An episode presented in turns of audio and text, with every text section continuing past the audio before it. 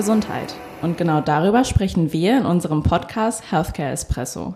Willkommen zu Folge Nummer zwei. Hier sind Leila, Anita und Thorsten von der PR-Agentur Weber Schendwick und wir möchten euch kompakt und leicht verdaulich erklären, was wir als Healthcare PRler eigentlich so machen und denken. Genau, und in der heutigen Folge werden wir euch ähm, Einblicke in unseren Arbeitsalltag geben. Genau.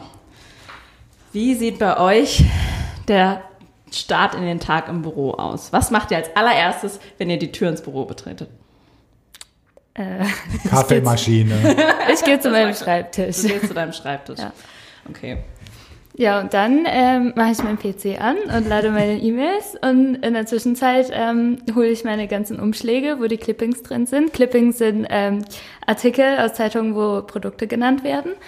Und ähm, dann mache ich meinen Kaffee. Wie häufig kommst du zu uns, Anita? Drei Tage. Das heißt, dann sammelt sich da auch recht viel an, wenn du dann mal äh, fünf Tage am Stück inklusive Wochenende nicht hier warst. Genau, also es ist schon unterschiedlich, äh, je nachdem, wie viele ähm, Sonderproduktionen oder PR-Maßnahmen gemacht worden sind. Ähm, aber es überrascht mich auch oft, wie viel zusammenkommen kann, ja. Und du bist dann quasi eine feste Unterstützung in ähm, Kundenteams?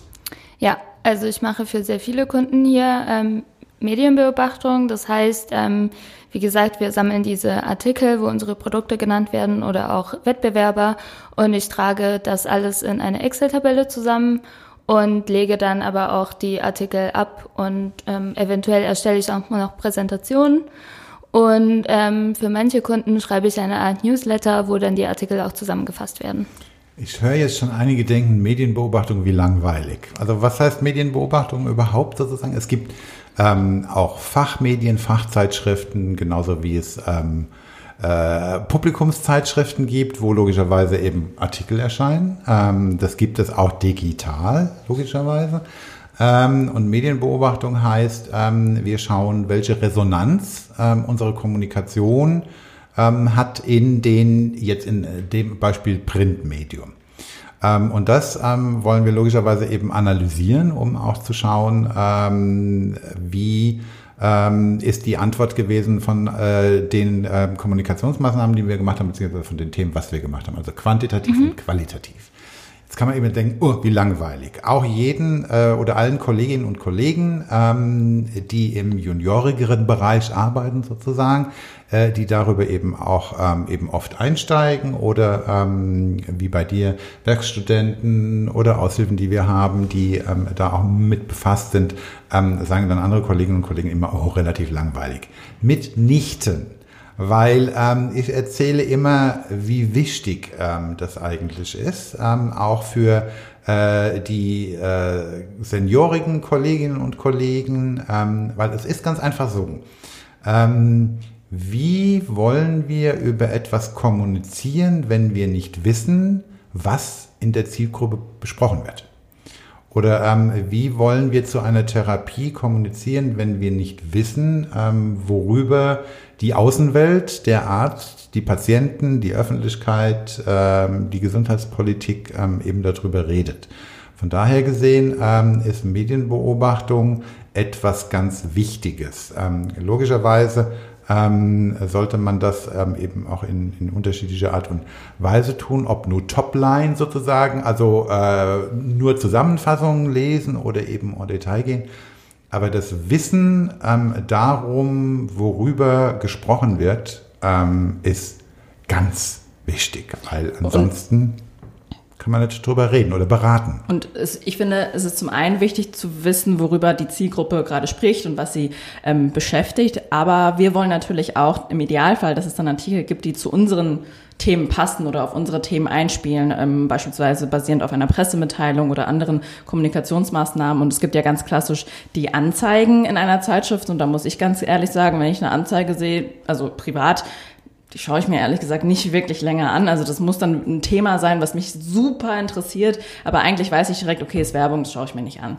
Aber ich lese mir garantiert den Artikel des Journalisten, der vielleicht äh, irgendeine Werkstatt besucht hat und erzählt, wie Stühle hergestellt werden, wenn das ein Thema wäre, das mich interessiert. Ähm, und das wäre ja unser Traum, ne? Also dass wir einen Journalisten zu einer Veranstaltung einladen ähm, oder ihn auf etwas hinweisen, Material, mit Materialien versorgen ähm, und er auf Basis dieser Materialien etwas schreibt. Und da haben wir keine Kontrolle. Also der kann diese Materialien ähm, nutzen und ähm, was sehr, sehr Negatives ähm, schreiben oder eben was Positives oder vielleicht diese, diese ähm, Materialien als Impuls einfach nehmen, um zu dem Thema zu recherchieren. Und das ist ja auch etwas, was wir dann in der Medienbeobachtung ähm, überhaupt erst sehen können. Also wir können tolle Maßnahmen machen und Materialien verschicken und mit den Journalisten telefonieren. Aber wenn wir nicht prüfen oder nachschauen, was überhaupt publiziert wird, können wir auch nicht sagen, ob unsere Maßnahmen erfolgreich waren. Und von daher ist ja deine Tätigkeit, Anita, sehr, sehr wichtig für ähm, ja auch die Kontrolle unserer ähm, Erfolge. Ja, und ich finde auch, es heißt ja, du hast ja gesagt, Thorsten, dass es äh, langweilig ist, das zu machen. Ähm, ich finde nicht, weil ich hatte ja kein medizinisches äh, Wissen und ich habe gemerkt, wie viel ich gelernt habe. Mhm. Auch in den ersten Monaten, klar war es ein bisschen schwierig, mich in den ganzen Artikel reinzulesen und zu wissen, was ist jetzt für die Zusammenfassung wichtig, was kann ich weglassen. Ähm, aber wenn mich jetzt jemand über Herzerkrankungen oder, weiß nicht, Leberkrebs fragt, dann kann ich dazu was sagen. Und äh, da bin ich auch ein bisschen stolz drauf, dass ich das ja, klar. kann. Ja, klar. Ähm, ein, ein, Punkt noch zu dem, was du gerade gesagt hast, Leila, im Hinblick auf Werbung und Sonstiges. Ähm, äh, man muss bedenken, also es geht darum, ähm, welche Aufmerksamkeitsspanne hat der entsprechende oder hat die Zielgruppe in dem Moment. Ich weiß, du hast nicht bös gemeint. im Hinblick auf ähm, Werbung, ähm, aber ähm, sie ist da genau richtig, wenn halt die Aufmerksamkeitsspanne relativ gering ist. Beziehungsweise man muss sich immer die Frage stellen, was will ich erreichen? Wenn ich ähm, sozusagen die Bekanntheit reine Bekanntheit, ohne jetzt irgendwelche großen Hintergründe, tiefgründige Informationen oder eben sonst was erreichen will, dann ähm, ist da äh, Werbung im klassischen Sinne sehr, sehr hilfreich. Äh, man muss sich halt überlegen, welche Aufmerksamkeitsspanne ja, gibt es und hat man, ähm, wie auch über diesen Podcast. Ähm, wir haben vorher auch mal geschaut, wie lange hört da jemand zu, beziehungsweise eben ich habe ja schon mal gesagt, ich bin ähm, Digital Immigrant und auch noch kein ähm, eben großer äh, Podcast-Konsument. Ähm, aber wir haben logischerweise auch mal hier bei den Kolleginnen und Kollegen gefragt, die Podcast hören, wie lange es denn sein kann und darf. Ähm, ich war überrascht, dass es relativ lange sein kann. Aber gut. Also Aufmerksamkeitsspanne ist ja auch eine Frage. Ja, genau. Und ich glaube, das kommt auch darauf an, was die Zielgruppe ist und was das Thema ist. Ne? Und ja. auch jetzt, gerade was du jetzt zur Werbung gesagt hast, also selbstverständlich funktioniert Werbung. Das ist einfach nur eine, eine andere, ein anderes Tool, eine andere Methode. Und da gibt es ja auch ähm, Formeln, die berechnet werden, wie häufig ein Kontakt ähm, entstehen muss, bis du dann eine Marke auch tatsächlich ja. wahrnimmst. Ne? Und so berechnen dann Mediaagenturen beispielsweise ja auch, was sie wo machen, ob es Anzeige ist, TV, Out of Home, also ähm, Plakatwerbung. Ähm, genau, also das sind einfach nur zwei verschiedene Möglichkeiten, ähm, ja, Botschaften rauszubringen. Aber wir sind etwas abgedriftet, glaube ich, ja, von dem Arbeitsalltag. Also eigentlich, Leila, du bist jetzt äh, dran. Wie sieht dein Ar also, Arbeitsalltag aus? Ja, ich mache erst den PC an, logge mich ein und gehe dann an die Kaffeemaschine. Ähm, manchmal warte ich auch, dass so ein bisschen die Rush Hour da vorbei ist, weil ich da nicht ewig stehen Rush möchte. Hour an der Kaffeemaschine. Also, so pünktlich Rush Hour auf Deutsch? Ähm, Wird schwierig, ne? Der Andrang. Andrang, ja. Gibt es Rush ja. Hour auf Deutsch? Weiß ich gar Keine nicht. Keine Ahnung. Naja, gut. Feierabendverkehr. Am Morgen. Ja. Ähm, genau. Kaffee essentiell. Ähm, dann schaue ich nach, also meine Mails in der Regel, wenn ich es schaffe, versuche ich immer am Vorabend mir schon eine To-Do-Liste zu schreiben. Manchmal kommt das zu kurz, das heißt, ich muss dann am Morgen meine To-Do-Liste schreiben. Ich bin ein großer Fan davon, Dinge abzuhaken. Ähm, deswegen schreibe ich mir auch extra viel auf, damit ich dann dieses Erfolgserlebnis am Nachmittag haben kann und den einen oder anderen Punkt streichen kann. Ähm, also ich glaube, ich kann mich da ganz gut austricksen und mir da ein paar ähm, motivierende ähm, Elemente in den Tag setzen. Ähm, genau, und dann schaue ich meistens auch in den Kalender, ob ich irgendwie am Morgen direkt schon irgendwelche Termine habe, ob das jetzt ähm, persönliche Meetings vor Ort sind oder dann Calls mit dem Kunden oder anderen ähm, ja, Beteiligten an Projekten. Genau, und so versuche ich mir dann meinen Tag zu strukturieren. Mhm. Klingt äh, vernünftig, auf jeden Fall. Genau, und der, also jetzt ganz konkret ist es dann meistens so, dass wir dann verschiedene Projekte haben, die laufen. Ähm, für größere Projekte haben wir dann auch eine detaillierte ähm, Projektliste, entweder für uns oder auch Projektlisten, die wir dann mit dem Kunden teilen, um dann einfach zu wissen, an welchem Status sind wir, wen müssen wir noch ähm, abholen, briefen, ähm, informieren, Angebote einholen. Also ich finde, unsere Arbeit kann manchmal sehr, sehr kleinschrittig sein und ich habe auch nicht die Erwartungshaltung, dass ich dann alles auswendig kann und jedes Timing im Kopf habe, sondern einfach, dass ich mir das notiere und dass ich mir vielleicht eine Erinnerung im Kalender setze. Ähm, ich meine, man arbeitet ja natürlich auch nicht alleine, also man ist da dann im Team ähm, und so dann einfach zu schauen, dass man ja alles rechtzeitig macht. Gerade weil man ja auch ja, abhängig vom Kunden ist. Da braucht man mal Feedback ähm, oder eine Freigabe oder Informationen. Da sind wir ja auch ein bisschen so die Schnittstelle häufig, um ja die Zügel in der Hand zu halten und ähm, ja entweder dem Kunden oder vielleicht der Grafik oder anderen Beteiligten an Projekten rechtzeitig zu schreiben, hey, wie sieht's aus, wann kriege ich hier etwas? Also sowohl inhaltliche Arbeit als auch ähm, Projektmanagement. Die, das Projektmanagement, beziehungsweise eben schauen, dass ähm, eben alles äh, richtig läuft und auch in den richtigen Bahnen läuft. Genau, Ja. also je nach Kundenteam ist es natürlich auch unterschiedlich, aber bei uns ist es dann in der Regel auch so, dass wir dann einmal in der Woche mit dem Kunden telefonieren, um da dann auch nochmal den aktuellen Status durchzugehen. Und das finde ich halt sehr wichtig, weil wir einmal Rückfragen stellen können oder den aktuellen Status durchgeben können, aber der Kunde vielleicht auch in der Zwischenzeit neue Informationen bekommen hat, die er dann mit uns teilen kann. Und uns ist es ja auch wichtig, dass wir partnerschaftlich zusammenarbeiten. Also das ist jetzt ähm, ja kein Gegeneinander oder ähm, auch nicht, dass wir jetzt irgendwie die ganze Zeit ähm, der, der klassische Dienstleister sind, sondern auch, dass der Kunde uns dann mal seinen Input geben kann ähm, und wir einfach gemeinsam auch Lösungen erarbeiten. Also man sollte schon sehr kommunikativ sein. Ja. Man ist oft an Telefon, in Webcasts, Skype-Meetings, Teams-Meetings oder sonstiges oder physischen Meetings oder spricht mit Kunden oder mit Kolleginnen und Kollegen oder auch mit Journalisten oder mit Zulieferern oder Ja. mit Medien. Ja. Also man, Man sollte schon, viel. man spricht viel. Also ich weiß auch, als ich, ich habe meinen Start ähm, in der PR auch in der Agentur gehabt, also durch ein Praktikum.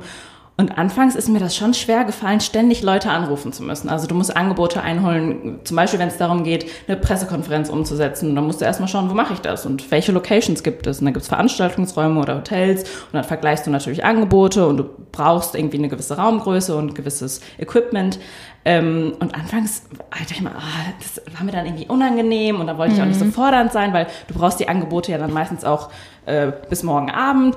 Ähm, und ich glaube, da machst, das habe ich dann so zwei, drei Wochen gemacht und irgendwo war es halt Das ganz normal. Also man, man verliert diese, diese Hemmschwelle sehr schnell und der andere auf der anderen Seite kennt das ja auch. Ne? Also die Ansprechpartner im Hotel jetzt nur so als Beispiel, die, die wissen ja, wie das läuft. Ne? Und wir sind nicht die Einzigen, die das machen. Ähm, und es ist ja auch nichts dabei. Also das ist ja ganz normal, dass du dann ähm, da ein Angebot einholst und dann überlegst, ja, wofür entscheide ich mich. Wie, wie organisiert ihr, wenn ihr jetzt zum Beispiel ähm, inhaltlich arbeiten, arbeitet? Also da braucht man ja unter Umständen eine bestimmte Ruhe oder man ähm, braucht ein bestimmtes Zeitfenster, wo man sich abschotten muss, ähm, was vielen ja auch schwerfällt, wenn es Kling-Kling macht bei den E-Mails. Ähm, aber ähm, wie, wie organisierst du das, wenn du jetzt wirklich eben inhaltlich arbeitest oder äh, beziehungsweise ähm, ist es ja auch so, dass man dann mit Kolleginnen und Kollegen entweder ein Briefing macht, a Briefing, oh Gott, a Briefing auf Deutsch. Ähm, eine, Ihr wisst alle, was ich meine, aber wie wir erklären haben das auch ein euch? Briefing hier liegen. Ein, ein, Ges ein Gespräch zur, zur Vorbereitung. Ja, so ein Leitfaden wo, vielleicht. wo, wo, wo Ziele bestimmt werden, wo man eben, was man eigentlich machen will, sozusagen, oder Mhm. wo man hin will, das ist eben so grob ein, ein Briefing. Ähm, oder ähm, wenn ihr auch, oh Gott, der nächste Begriff, ein Brainstorming macht, also wo man sich zusammensetzt und Gedanken austauscht, wie man an das Ziel kommen kann. Ähm, aber wie organisierst du das? Also erstmal zu, wenn ich jetzt beispielsweise texten muss und gerade auch mal bei längeren Texten, das ist für mich nichts, das, das kann ich nicht mal schnell eine halbe Stunde und dann renne ich in das nächste Meeting und dann komme ich zurück und schreibe nochmal eine halbe Stunde. Also ich blockiere mir da ganz bewusst Stunden in meinem Kalender. Also ich stelle mir auch einen Termin ein, damit mir zu der Zeit niemand äh, einen Termin einstellt und auch für mich selbst so ein bisschen, also dass ich sage, okay, heute von 15 bis 18 Uhr schreibe ich diesen Text. Ähm, und wir sitzen ja auch, also ich sitze in einem Büro mit noch drei weiteren Kolleginnen und es ist ehrlich gesagt bei uns nicht so laut, aber trotzdem buche ich mir dann manchmal einen Konfi, also einen Konferenzraum, um da wirklich alleine zu sitzen, weil ich so natürlich auch vermeide, dass dann mal schnell jemand an meinen Schreibtisch kommt und mich was fragt. Ähm, was ich dann auch manchmal mache, also wenn es wirklich sehr, sehr dringend ist und ich weiß, ich muss in diesen drei Stunden fertig werden, stelle ich das auch so ein, dass ich keine Nachrichten ähm, angezeigt bekomme. Also mhm. bei Skype ja. oder bei Microsoft Teams kannst du auf nicht stören gehen und dann poppt das quasi nicht mhm. auf. Weil ja. jede Mail, die da reinfliegt, also ich kann da nicht widerstehen, ich muss da draufklicken ja. ähm, und entweder muss ich den Laptop wirklich ausmachen und beiseite legen oder ich habe ihn dann halt auf und habe ihn ähm, ja, in, in diesem Zustand, wo ich dann nicht gestört werde. Manchmal mache ich dann auch so, dass ich dann bewusst aus dem Homeoffice arbeite, wenn ich weiß, ich habe gerade viele Texte, an denen ich schreiben muss, ähm, weil ich da einfach auch die Ruhe brauche. Und manchmal, also wenn man auch noch gar nicht weiß, was man eigentlich genau schreiben möchte, muss man ja auch erstmal ein bisschen kreativ werden. Und das finde ich ist halt nichts, da, da kann ich mir nicht einen Termin für einstellen. Ich kann nicht sagen, heute um 8.30 Uhr fange ich an ähm, und das geht ja so ein bisschen in das Thema Brainstorming. Da finde ich es ganz cool, wenn man mal Leute aus unterschiedlichen Teams einfach zusammentrommelt. Also da erstelle ich dann mal einen Termin für eine halbe Stunde und lade ein paar Kollegen ein und die, die Zeit haben, kommen. Und dann sitzen wir vielleicht zu fünft und zu sechst. Ähm, und wir haben dann ähm, ja, ein bestimmtes Thema. Wir sagen beispielsweise, wir möchten Patienten erklären, was überhaupt Diabetes ist. Und ich habe keine Ahnung, wie ich das machen will und ich lade Leute ein und dann fangen wir einfach an. Und ich finde es ganz wichtig, dass man beim Brainstorming nicht sagt, hm, nee, das können wir nicht machen und das hat der uns letztes Mal schon abgelehnt, sondern da geht's für mich einfach nur darum zu sammeln. Also da, mhm. da finde ich, muss jetzt nicht direkt abgewegt werden, geht es oder geht es nicht. Ähm, und ich weiß, dass man als Kundenteam dann manchmal immer denkt, man weiß ganz genau, wie der Kunde tickt und dass er irgendwas nicht will. Ähm, aber ich finde es einfach gut, wenn man dann Leute aus verschiedenen Teams mit reinholt, weil man so natürlich auch nochmal eine andere Perspektive reinkriegt. Und das habe ich zwar noch nie gemacht, aber ich könnte mir zum Beispiel auch vorstellen, dass es auch sinnvoll wäre, mal Leute aus einer anderen Practice, also die vielleicht gar nichts ja. mit Healthcare zu tun ja. haben, ähm, jetzt vielleicht nicht bei hochmedizinischen Themen, aber gerade bei der Kommunikation für Patienten, vielleicht die auch mal reinzuholen. Ja, ich glaube, das ist generell auch beim Texten ein bisschen das Problem, dass man so tief im Thema drin steckt, dass man bestimmte Sachen gar nicht mehr sieht. Ja, absolut. Die Zielgruppe mit hinzuholen, ja. ja. Und ähm, wenn, wenn wir den Anspruch haben, ähm, dass äh, wir komplizierte Dinge äh, einfach erklären, die auch verstanden werden sollen, ähm, dann durchaus irgendwie einen Kollegen reinholen, der damit überhaupt nichts zu tun hat. Ähm, ganz allein auch nur um das Feedback zu bekommen, ja, ja. Ähm, liest sich gut, ich glaube, ich verstehe irgendwie ein bisschen mehr oder ich verstehe überhaupt gar nichts. Ähm, mhm. Also das, das, das hilft dann schon. So ja, Check. auch wenn man dann einen ersten Entwurf eines Textes beispielsweise hat, ne, das auch mal vielleicht von jedem jemandem gegenlesen zu lassen, ähm, der nichts mit dem Thema zu tun hat, um einfach ja vielleicht herauszufinden, ja, ist da ein roter Faden, weil manchmal überarbeitet man Texte so lang und so häufig, dass man vielleicht selber gar nicht mehr merkt, oh, jetzt habe ich die Einladung gar nicht mehr drin und ich erkläre ja. gar nicht mehr, worum ja. es geht. Ja, so aber das, das ähm, Texten hört sich bestimmt für viele auch relativ langweilig an. Also ähm, nur, wir machen nicht nur Texten eben. Du hast ja eben auch ein, ein, ein Chatbot als, als Projekt. Ne? Genau, ne? also. Was war da das Spannende dran? Ja, das war sehr, sehr vielseitig. Also es geht um eine digitale Patientenlösung. Ähm, und da werden Patienten gewisse ähm, Antworten zu Fragen, die der Patient nach seiner Diagnose haben könnte, ähm, beantwortet. Und das war zum einen eine Herausforderung, weil ich ehrlich gesagt keinen Hintergrund habe, also keinen technischen Hintergrund habe. Ich weiß nicht genau, wie das funktioniert. Und ich bin in diesem Projekt äh, verantwortlich gewesen für die deutschen Inhalte. Also wie schaffe ich es, die Antworten so verständlich für den Patienten aufzubreiten. Und ich kannte mich in der Indikation, also in, der, in dem Krankheitsbild aus. Ähm, und deswegen war das quasi ähm, passend, dass ich damit einsteige. Und da war natürlich dann auch die Herausforderung, das ist ein, eine App ähm, und da schreibst du ganz anders als jetzt in einer Broschüre oder mhm. auf einer Website. Ja. Ne, das, diese App benutzt du dann in der Regel von einem ähm, Smartphone oder von einem Tablet, aber da ist der Screen, also der Bildschirm, relativ klein. Da kannst du jetzt keinen Roman schreiben. Und ja. ich kenne das auch. Also ich habe zum Beispiel einen Chatbot, der mich jeden Morgen und jeden Abend mit Nachrichten, mit den drei Top-Nachrichten des Tages mhm. ähm, beschäftigt. Und dann werden die, das ist von der Tagesschau, und da kommen dann drei Sätze und dann noch ein weiterführender Link. Und manchmal reichen mir die drei Sätze und manchmal klicke ich noch auf den Link. Aber ich merke halt, ich brauche es ganz, ganz kompakt. Also ich lese das meistens dann gerade morgens, wenn ich aufstehe oder auf dem Weg zur Arbeit. Da will ich das jetzt gar nicht so detailliert haben oder es interessiert mich, mhm. dann klicke ich den Link an. Ähm, und das war auch eine Herausforderung und gerade halt bei der Erklärung von Erkrankungen, ähm, wo man natürlich das nicht so einfach irgendwie in fünf Wörtern zusammenfassen kann und mhm. dann hat man natürlich auch dieses Projekt für einen Kunden umgesetzt, der da gewisse Inhalte drin haben möchte. Und dann schaut natürlich auch jemand aus der Legal-Abteilung da drauf, Medical schaut da drauf, Marketing schaut da drauf. Das heißt, da sind dann ganz viele verschiedene ja. Interessen. Also einmal ja. die Interesse des Patienten, dann die technische Voraussetzung, weil manchmal gab es auch eine Anzahl, eine maximale Anzahl an Zeichen, an die ich mich mhm. halten musste. Und dann konnte ich manche Botschaften halt nicht mehr unterbringen. Ähm, und das war super spannend. Also es ist auf jeden Fall ziemlich cool, weil man ja auch so, finde ich, merkt, dass ähm, auch gerade ähm, Unternehmen aus der Pharma- oder aus der Healthcare-Industrie digitaler werden und auch an solche Ansätze denken und dass der Patient nicht nur irgendwelche Flyer von seinem Hausarzt kriegt, sondern halt auch viel mehr Möglichkeiten hat. Äh, ich kenne mich jetzt mit dieser Krankheit nicht aus, aber ähm, mich interessiert mal, wer war denn da die Zielgruppe, also die Patienten, in welchem Alter waren sie? Weil äh, wenn es eher Senioren sind, ich weiß nicht, ob sie wirklich auf eine App so zubeißen und sagen, ja, da möchte ich das unbedingt machen also oder ob glaube, sie nicht trauen. Das ist so ein bisschen so ein Irrglaube, weil ich meine, es gibt, also die Zielgruppe waren so 50, 60 plus und ich würde behaupten, dass es in dieser Zielgruppe einige Menschen gibt, die sehr digital affin sind, die mhm. Smartphones benutzen, die, wie heißt diese Uhr? Ähm, diese Fitnessuhren. Nee, nee, ja, die, die auch mit deinem Handy, ähm, Apple, Apple Watch, Watch, und so ein Kram benutzen. Ähm, es gibt natürlich auch andere. Also es ist vielleicht nicht so wie jetzt in der Altersspanne 20 bis 30, wo wahrscheinlich 98 Prozent der Leute, ist eine ausgedachte Zahl, aber wahrscheinlich richtig, ähm, ein Smartphone haben. So groß ist es in der Altersgruppe nicht, aber es ist da und du kannst diese Patienten so erreichen erreichen. Und wenn du sie so einfacher oder besser erreichen kannst, bequemer erreichen kannst als mit einer Printbroschüre, dann sollte mhm. man diesen Weg zumindest mal testen. Und, und ich glaube, es ist auch ein zusätzliches Angebot. Also, mhm. weil es heißt ja nicht nur das eine oder nur das andere, ähm, sondern das, das zusätzliche Angebot. Und ähm, hier, hier greift, glaube ich, auch wieder rein, dass man ähm, schauen muss, über wen und welche Patienten welche Erkrankungen spricht man hier und in welcher Verfassung sind die in dem Moment? Mhm. Also ähm, ich glaube, wenn ähm, eben auch bei der Generation, wo klar, nicht alle sind so digital wie die jüngeren Jahrgänge, die grinsen jetzt schon, weil ich bin auch ein älterer Jahrgang, na ja, ich bin äh, Digital Immigrant, ähm, aber ähm, wenn das entsprechende Informationsbedürfnis da ist und ich wissen will, was mache ich denn jetzt, weil ich fühle mich gerade XY, ähm, dann, dann glaube ich, ist also die Motivation auch eine andere, auch mhm. auf solche vielleicht zu Anfang ungewohnte ähm, Möglichkeiten zuzugreifen.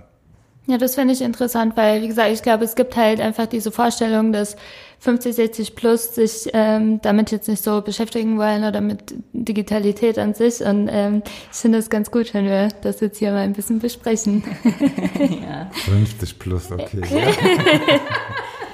Anita hat da ganz ja, genau Gut, es, es, ist halt unterschiedlich. Meine Oma ist zum ja. Beispiel 80 plus und sie kommt damit sehr gut klar, weil ich kenne viele, die das überhaupt nicht wollen. Ja, also es ist äh, klar, wenn du dir ähm, eben entsprechende Generationen ähm, eben anschaust, beziehungsweise eben entsprechende Altersstufen, ähm, es, es ist schon so, dass klar ähm, eben, wie es ja auch heißt, eben Digital Natives, ähm, die auf allen Wegen unterwegs sind und auch ähm, sehr firm darin sind, die zu klassischerweise zu bedienen, zu benutzen, wann, wo, weshalb. Ähm, ich glaube, bei den ähm, eben älteren Generationen, mich eingeschlossen, ähm, ist es ähm, ganz einfach so, ähm, da ist zwar ähm, keine, keine Scheu da, ähm, die, die Frage ist aber, ist es einfach zu bedienen? Mhm. Allen ja, Ernstes. Ja, also ja, wenn ich in irgendeiner App bin oder eben sonstiges und soll dann irgendwelche Klimmzüge machen, da habe ich schon überhaupt keine Lust mehr drauf. ähm, eben da über, über zehn Ecken oder sonstiges und ähm,